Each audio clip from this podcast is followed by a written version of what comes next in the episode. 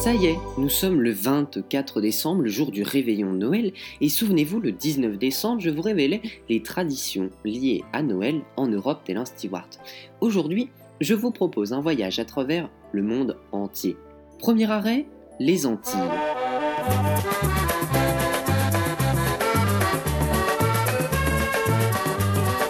Ici, il existe une tradition que l'on nomme le chanter Noël.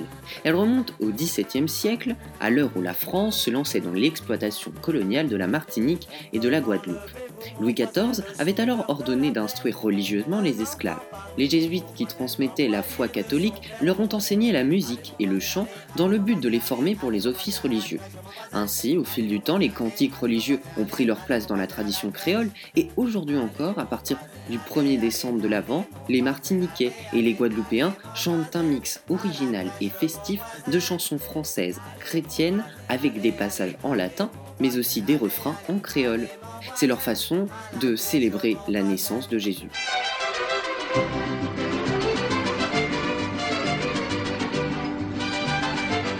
Rendons-nous maintenant au Mexique, où la Posada est l'événement marquant de la fête de Noël, et ce depuis 1586.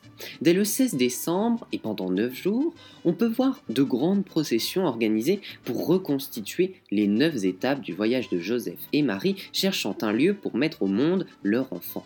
Les pèlerins se rendent de maison en maison en chantant des cantiques de Noël jusqu'à une habitation où ils demandent l'hospitalité il casse la fameuse piñata agrémentée de cônes représentant les péchés capitaux, et ce, les yeux fermés, symbole de la confiance aveugle en Jésus.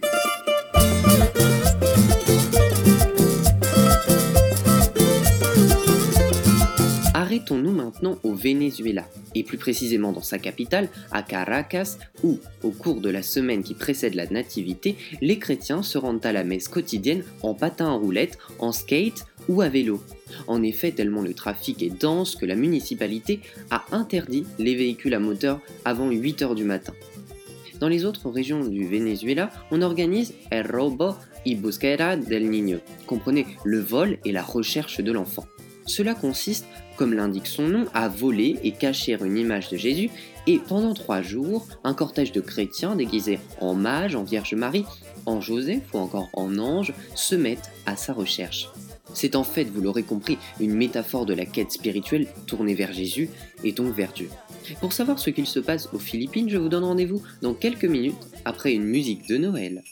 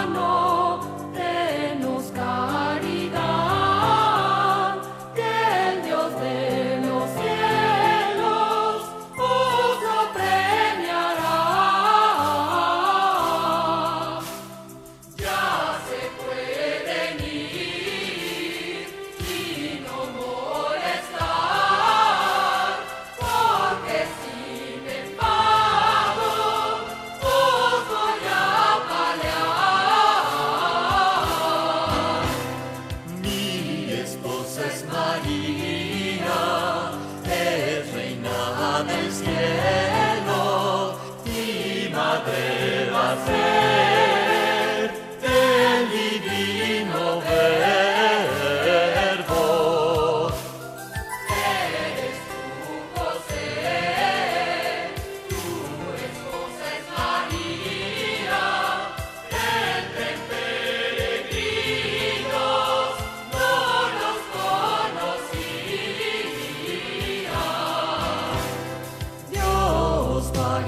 señores, vuestra caridad.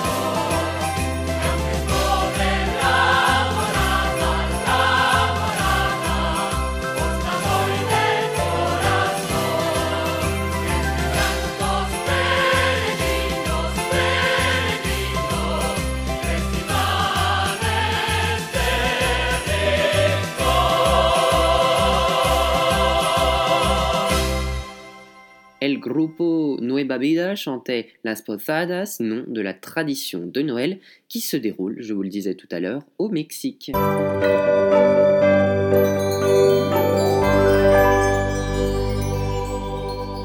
Mais revenons à nos moutons, ou plutôt aux Philippines. Comment fêtons-nous Noël là-bas? Chaque matin, pendant huit jours avant Noël, les croyants célèbrent la messe du coq qui doit son nom à l'heure à laquelle elle commence. 4 heures du matin. Autant dire qu'il ne faut pas aimer la grasse matinée. À cette occasion, on installe des paroles, sorte de lanternes en forme d'étoile, qui rappellent l'étoile du berger. C'est ainsi que s'achève cet avant-dernier numéro du calendrier de l'Avent historique. Je vous donne rendez-vous demain pour la toute dernière émission et bien entendu, je vous souhaite un très bon réveillon de Noël. À demain!